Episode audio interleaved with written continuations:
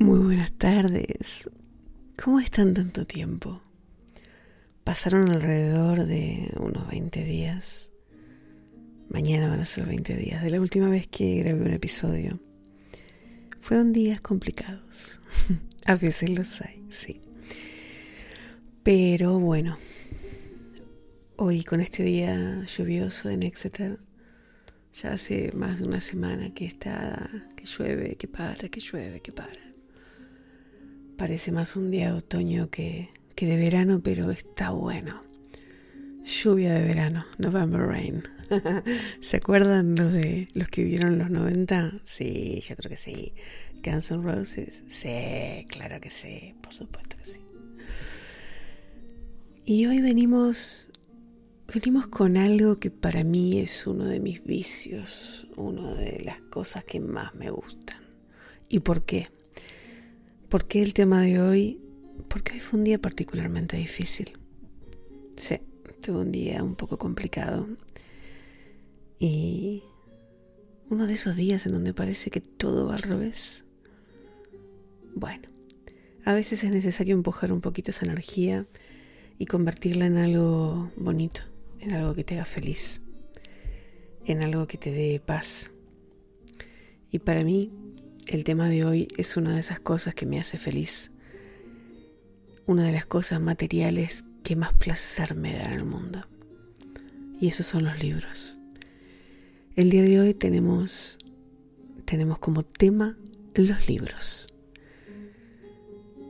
Pero no la historia, porque la historia la podéis buscar en Google y ya sabemos dónde terminamos, ¿no?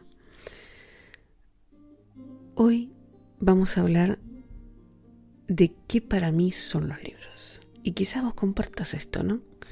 Quizás vos compartas esta, esta forma de, de verlo y quizás no. Y me encantaría que si no compartís o si compartís, en cualquiera de los dos casos, eh, te comuniques, te comuniques y me digas qué pensás. Deja comentarios en Spotify, deja comentarios en las redes sociales y me digas qué pensás sobre este tema tan hermoso que nos gusta a tantos. Para empezar voy a decir qué significa para mí un libro. Un libro es algo muy parecido al mate. Sí, es un compañero, es un momento de privacidad con el autor o la autora o el autore, con el tema del que habla el libro, conmigo, hacia mí, por mí. ¿Y qué quiero decir con esto? Es un momento tan personal que cuando estoy leyendo, sinceramente prefiero una música tranquila, preferentemente instrumental, y es un momento en donde apago el teléfono o lo dejo en no molestar, es un momento privado, es un momento íntimo. En el día de hoy elegí uno, dos, tres, cuatro, cinco, seis libros que fueron importantes para mí dentro de la historia de mi vida. Eh, seis de un montón que fueron importantes. Algunos del pasado, otros del presente, otros en el medio. Pero antes de hablar de los libros, de estos libros, voy a, voy a hacer como, hice como una especie de lista de cosas que para mí son importantes. Son importantes destacar en esta relación que tenemos con este objeto, con estos objetos. Lo primero, leerlos. Particularmente siempre fui alguien que lee los libros de uno. Pero en el último año tengo como esta cosa de, de, de saltar un poquito entre algunos. Depende de qué tema hablen, depende cómo lo hablen, depende cómo la narrativa me lleve o no. A veces los interrumpo y agarro otro. Esto pasa desde que descubrí que, que tengo un cerebro neurodivergente y, que le estoy dando eh, mucha bola a esto. Estoy prestando la atención. Estoy yendo más allá de cualquier exigencia, de cualquier mm, estructura que haya tenido antes y le estoy prestando atención qué necesita mi cabeza. Antes me tenía como tenía como esta estructura de no, lo empiezo y lo termino. Ahora no. Antes era un poquito más roble. Ahora estoy un poquito más bambú. Y claro, los intereses van cambiando. Los intereses van cambiando de acuerdo a cómo van pasando los años, a la gente que vas conociendo, a las cosas que vas investigando te van interesando. Y, cambian en serio. Recuerdo, recuerdo que hace un montón de años tenía muchísimos libros de yoga y, y de espiritualidad y de autoayuda. Hoy no es tan así. Hoy tengo libros más relacionados con, con lo que somos, con lo, humano, eh, a veces con referencias e información, a veces con algún tema que de golpe saltó mi, saltó mi curiosidad y dije, ah, tengo que leer esto. Y, y, eso pasa, eso pasa que vamos cambiando, no porque las cosas dejen de ser interesantes, sino porque básicamente vamos cambiando nuestros intereses.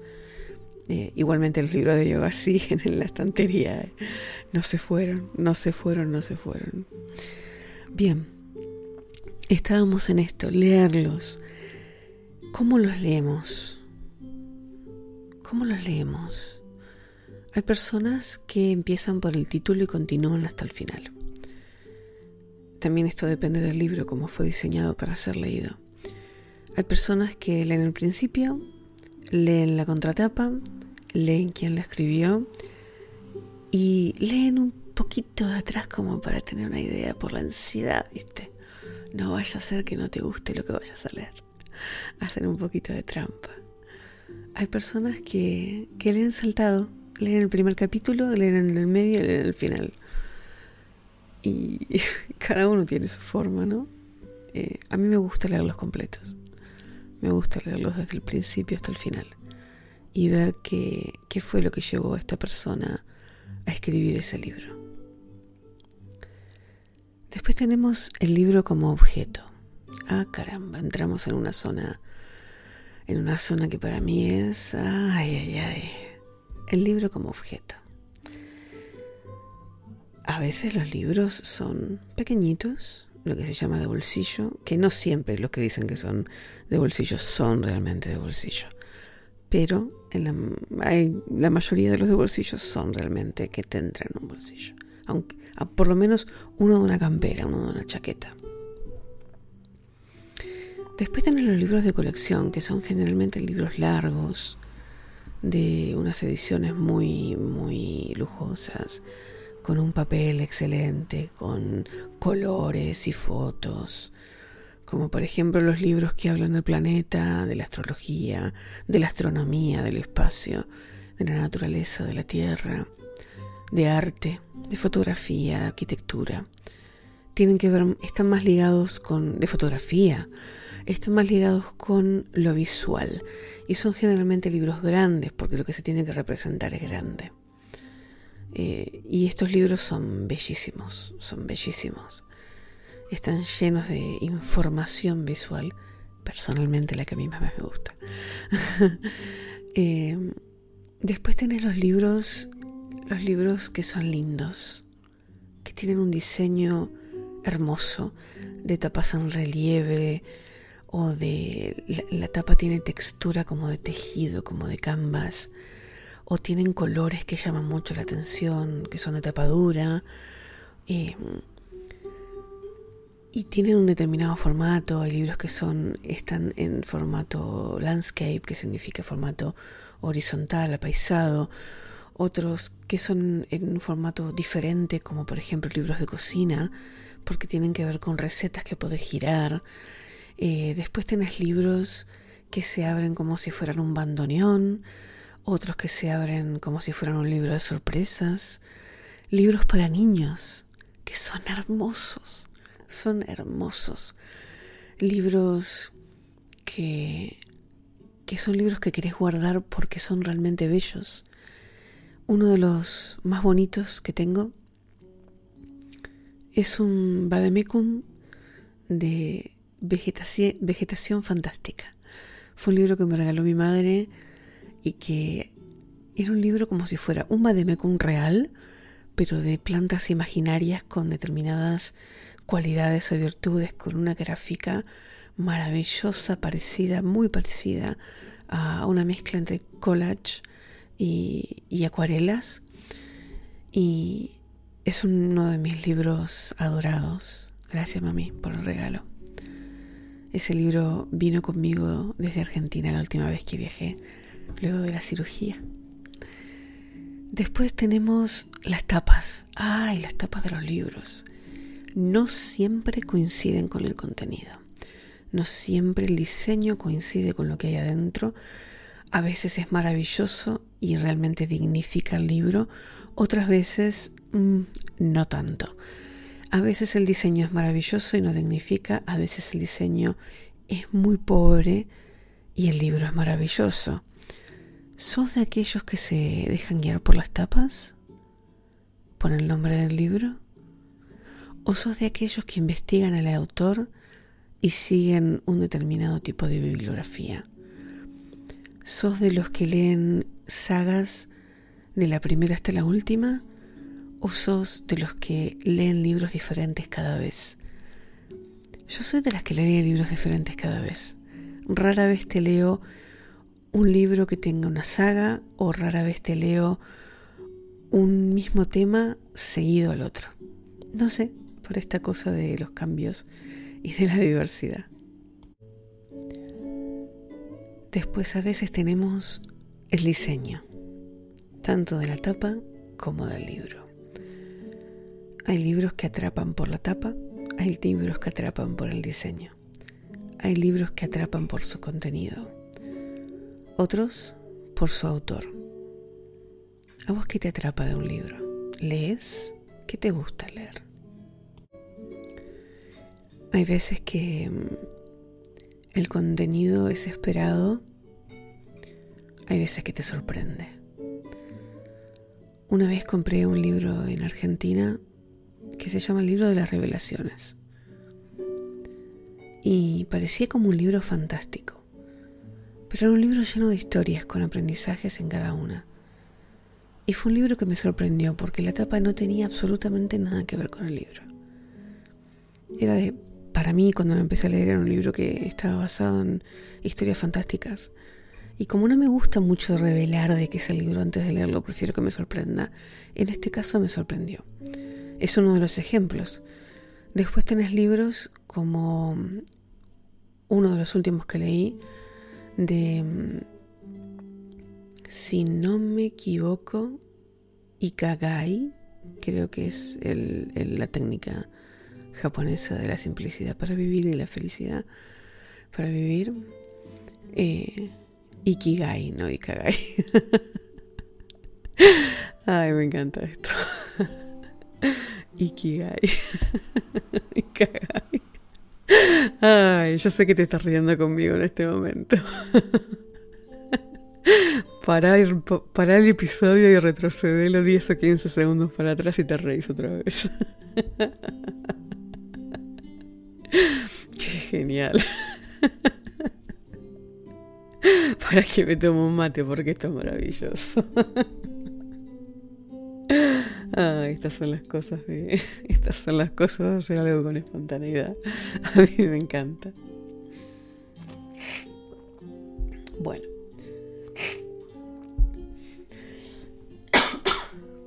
Perdón, ¿eh? No podía pararlo para evitar toser.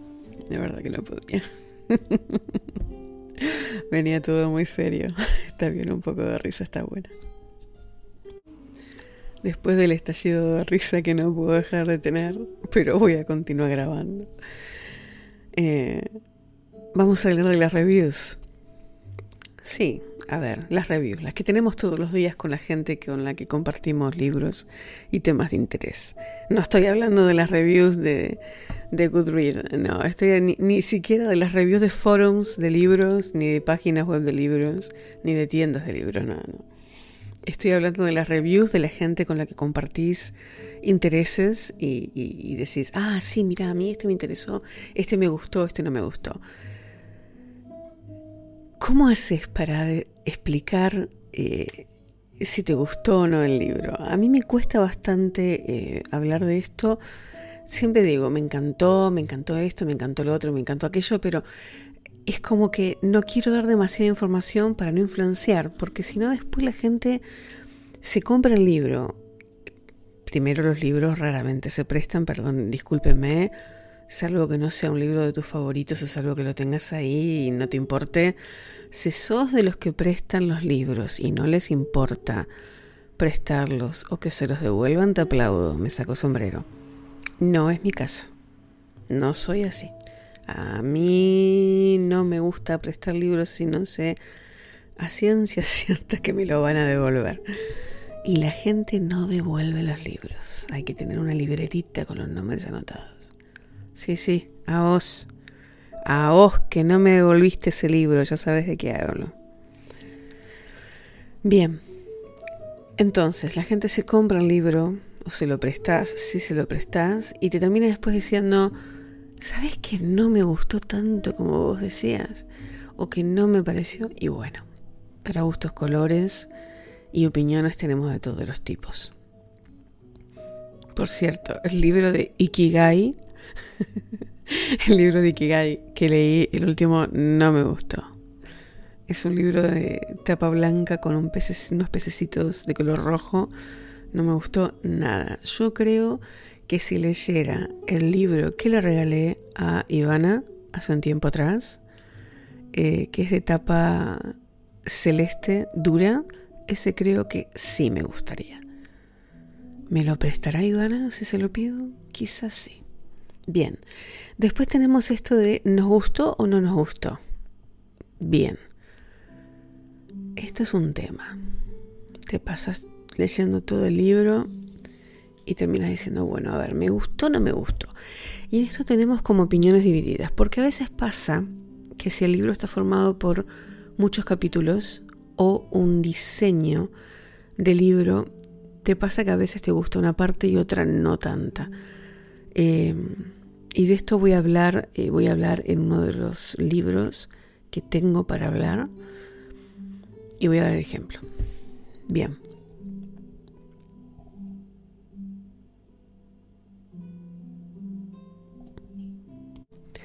Hablemos de autores.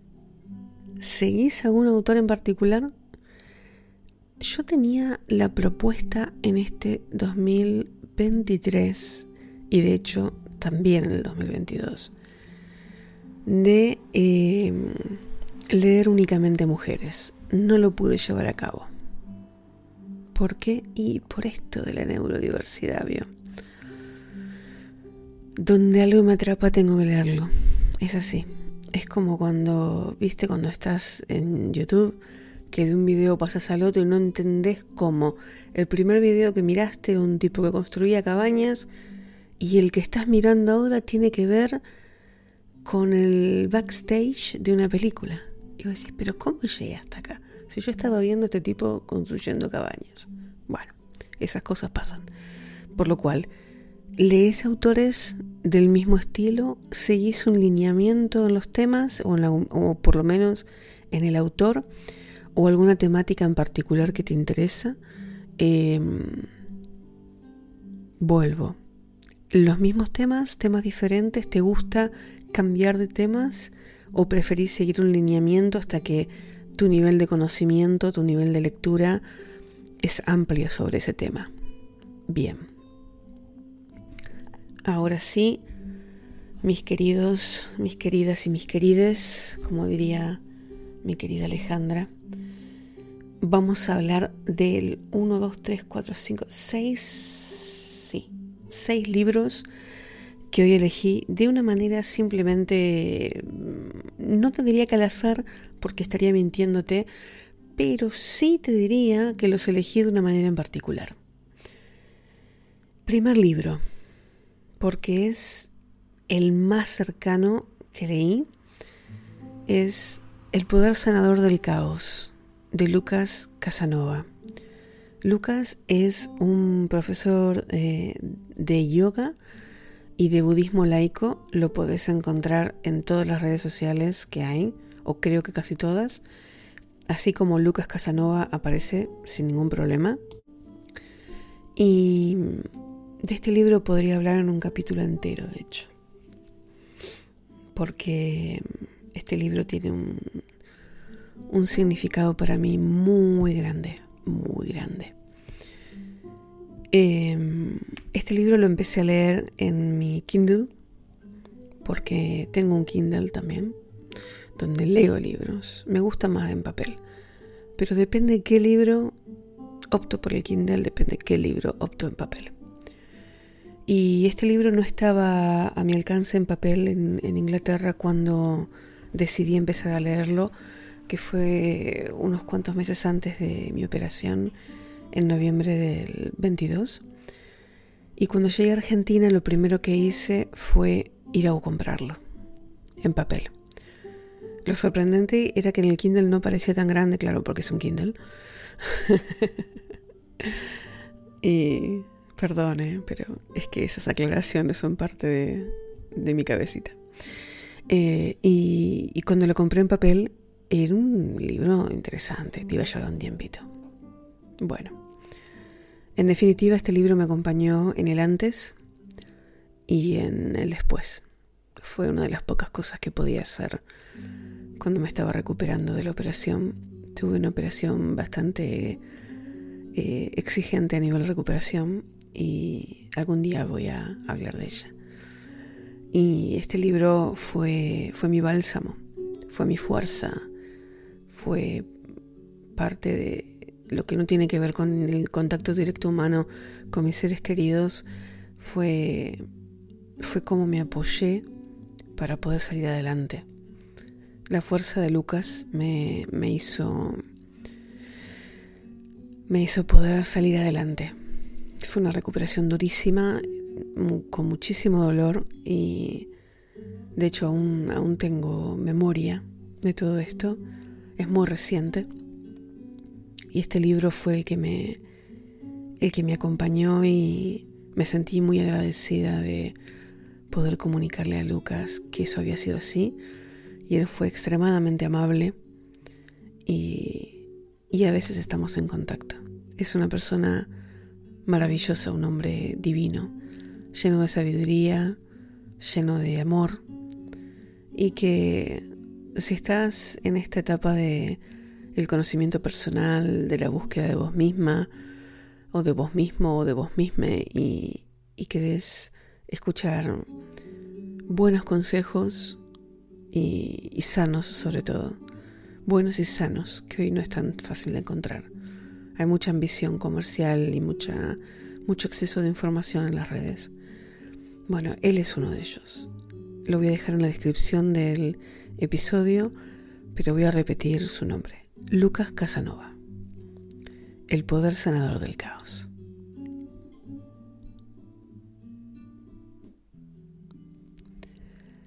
Ahora vamos a pasar a um, otro libro que relacionado con lo que es lo humano. Lo leí hace mucho tiempo, este libro. Este libro fue parte de la lectura de una materia de la secundaria y creo que no solo me cambió la vida a mí, sino a quien en ese momento era mi mejor amiga, a Noelia, y, a, y creo que a quien es también una de mis mejores amigas hoy, que es Ivana. De ellas recibí el, lo que habían sentido cuando leyeron este libro. Este libro en español se llama El hombre en busca del sentido y su autor es Víctor Frankl. Eh, este libro habla de un sobreviviente de los campos de concentración nazis y cómo, y cómo logró el sentido de su vida, después de pasar por, por un momento tan extremadamente, extremadamente complejo a todos los niveles, como es un campo de concentración, la carencia de libertad, la carencia de lo mínimo indispensable que necesitamos para vivir y cómo, cómo alguien sale adelante de semejante situación que, que es realmente grave. Hoy estamos rodeados de un montón de situaciones personales e individualismo que a veces a veces parecen gigantes para las personas y no lo son tanto. Y en un caso como este, en donde estamos hablando de torturas, de trato inhumano, de carencia de la libertad y carencia de las necesidades mínimas humanas, eh, es un libro que es mucho más que recomendado, debería ser uno de los libros que sean leídos dentro de lo que es la educación y que yo creo que debería ser parte de, de la educación emocional que deberíamos tener en el sistema educativo. Este libro vendió más de 9 millones de copias en el mundo y está traducido en prácticamente todos los idiomas, si no en todos. Eh, yo tengo, tengo una copia de este libro acá en, en inglés. En Inglaterra no tengo en inglés. No sé cuál fue el idioma original en que fue escrito, pero realmente lo recomiendo. El hombre en busca del sentido. Víctor Frankl. Tomamos otro matecito.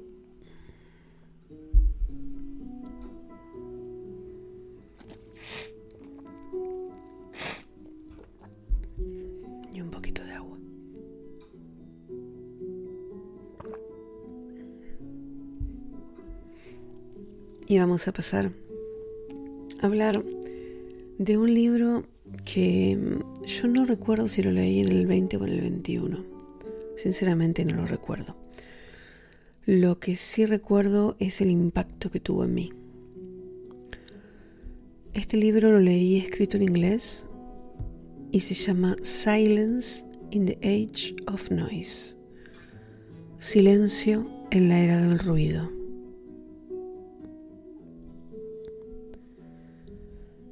Está escrito por, voy a tratar de pronunciarlo bien, un escritor suizo o sueco. No lo tengo, no tengo tan claro. Déjenme ver. Porque yo no soy muy detallista en esto. Pero noruego, ni suizo ni sueco, noruego. Te podés volver a reír si querés.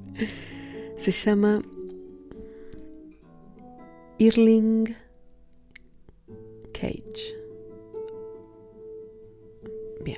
También por supuesto voy a dejar el nombre para que lo encuentres dentro de la descripción del episodio. Lo que más me asombró de este libro es que mm, es el viaje que se produce dentro de esta persona buscando un lugar de silencio ahuyentándose de la ciudad y buscando un lugar en donde poder escuchar el silencio, poder quitarse este ruido constante que tenemos en la cabeza desde lo más mínimo como es el vecindario, el tráfico, los que vivimos en la ciudad, o el hecho de de las notificaciones, de las alertas, del constante ruido que produce el entorno, por más callado que sea el lugar donde vivís. Si tenés, si tenés la suerte de vivir en el medio de la naturaleza y controlar cuáles son los ruidos que hay a tu alrededor, toda mi admiración. El viaje de, de Irling, creo que se llama así, Irling, es un viaje maravilloso, es un libro pequeñito. Es un libro pequeñito. Yo prefiero leer libros pequeñitos, no muy grandes. Aunque, aunque leo libros grandes también porque si me interesan los leo. Pero bueno, este es un libro pequeño. La gente que tiene una capacidad de lectura muy rápida puede leerlo en dos o tres días. A mí me gusta dedicarles el tiempo. Como cuando haces de comer, a mí me gusta tomarme el tiempo para las cosas. Y el viaje y todas las, las experiencias, las reflexiones acerca de una era en donde el silencio es un privilegio. Es maravilloso, lo recomiendo un montón. Ahora uno fácil que ya conoces si escuchaste los episodios anteriores. Into the Forest del doctor King Lee. Eh, sería algo así como dentro del bosque. Es un libro maravilloso. Es un libro grande o mediano.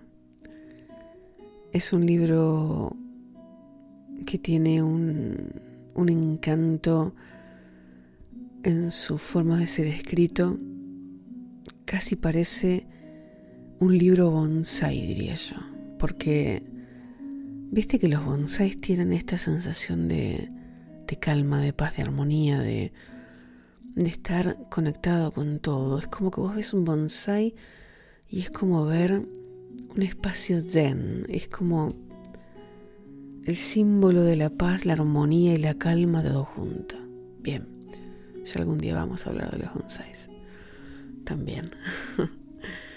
Em, este libro te transporta, te transporta en, en lo que es un bosque, en por qué sentimos esta sensación de paz dentro de un bosque. ¿Qué nos pasa químicamente? ¿Qué pasa químicamente dentro de un bosque con los árboles? ¿Cuáles son las cosas que ellos emanan, las enzimas que ellos emanan y que influyen en nosotros y en nuestra salud? Por eso la sensación de estar dentro de un bosque te hace sentir en otra parte, te hace sentir en tu estado, diría, primitivo, en el, en el recuerdo de tu ADN de cuando caminábamos por la naturaleza y éramos libres. Es un libro maravilloso, se los recomiendo a todos. También voy a dejar todos los, datos de, este libro dentro de la descripción para que puedas acceder a él. Espero y deseo que estos libros estén a tu alcance. Ojalá que sí. El que continúa es un libro que tiene que ver con la salud. Yo descubrí el, este método hace algunos años atrás y tuve la posibilidad de probarlo y fue maravilloso. Eh, hoy en día eh, este método tiene una aplicación online, tiene redes sociales, toda su información al alcance y estoy hablando del método Wim Hof. Wim Hof es un señor sueco, esta vez estoy en lo correcto, es un señor, no, no es sueco, perdón, es holandés, no estaba en lo correcto, madre mía. ¿Cómo estoy con la data hoy? Mil perdones. Es un señor holandés, mamá mía, que mm, a través de un hecho difícil de, su vida, muy complicado, eh, de una tragedia en su vida, descubre por algo instintivo la conexión que existe entre, entre nuestra parte primitiva conectada con el frío y conectada con la respiración. El método Wim Hof tiene varias partes que vas a poder investigar correctamente si entras en su página web. Por supuesto dejaré todos los datos correspondientes en la descripción y si lo practicas te vas a dar cuenta de los beneficios a nivel inmediato. La conexión de nuestro cuerpo con el agua fría tiene un impacto tan grande, pero tan grande, que personas con enfermedades, em, enfermedades crónicas y, enfermedades autoinmunes que estaban postradas en una cama o una silla de rueda, eh, hoy tienen una vida mucho mejor a través de la exposición al frío y de los ejercicios de respiración que él aprendió con su experiencia a través del frío, de la exposición al frío. hoy hay innumerables personas que enseñan este tipo de métodos de diferentes formas y que hay un montón, montón de marcas de, de productos que tienen que ver con la exposición al frío, como baños portátiles y demás cosas. En mi caso personal, si, si tenés ganas de ir a la fuente de esto, la investigación de lo que significan los baños de hielo o los baños de frío y cómo la respiración consciente del método Wim Hof está ayudando a muchísima gente con enfermedades realmente duras y que repito estaban postrados en una cama sin poder moverse con unos terribles problemas por la propia medicación que tomaban con en silla de ruedas por no poder caminar o con muchísimas dificultades para moverse. Este método es la prueba de que se puede, se puede en muchísimos de los casos. Con el correcto método de salud, con la correcta educación e información, hay muchísima gente que vive mucho mejor. Y realmente es de agradecer que una persona haya, haya dedicado su vida a esto. Y por último, libro número 6, es el libro Sapiens, o Sapiens en inglés, del doctor Yuval Noah Harari. Este libro es un libro que fue bestseller, revelación, eh, no sé si en qué año fue, pero estoy seguro que fue un año después de haber salido. Es un libro recomendadísimo por un montón de gente que hace reviews de libros. Esta es una muy personal y creo que, que están en lo correcto, que es un libro maravilloso, lleno de información. Recorre, recorre la historia, la arqueología, la sociología, la psicología, la economía, a un nivel tan, tan, tan profundo, fácil de leer, entendible, que después que terminas de leer el libro, realmente querés continuar leyendo algo más de este autor. Este es uno de los autores que para mí representa un, llamado de interés. En este momento yo estoy leyendo de él mismo, estoy leyendo 21 lecciones para el siglo XXI o del siglo XXI. Eh, no me captó todavía tanto como este, pero supongo que es porque el libro recién empieza. Entonces todavía no entré en el nudo. Pero realmente eh, este autor tiene la capacidad de transmitirte las cosas de una manera realmente agradable y que te lleva en el libro. Sapiens es el libro más gordo de todos los seis que nombré. Pero si sos amante de descubrir cosas nuevas y de entender cómo llegamos hasta acá, está muy bueno que lo leas, te lo súper recomiendo. Bueno, ahora, después de casi 40 minutos, te voy a invitar a, que descubras otros episodios, si este es el primero en el que entras. Te voy a invitar a que comentes o me sigas en las redes sociales los links van a estar en la descripción. Mi nombre es Roberta. La mayoría de la gente me llama Rob. Y esto fue el capítulo, no, el episodio. ¿Cómo estoy hoy con las palabras? Es que no estaba grabando hace una buena cantidad de días. Este es el episodio 29, libros. Y esto fue Tape. Nos vemos en la próxima. Espero que te haya gustado. Si te gustó, compartilo. Te dejo un abrazo grande y para los que toman mate, un abrazo de mate. Hasta luego, nos vemos pronto.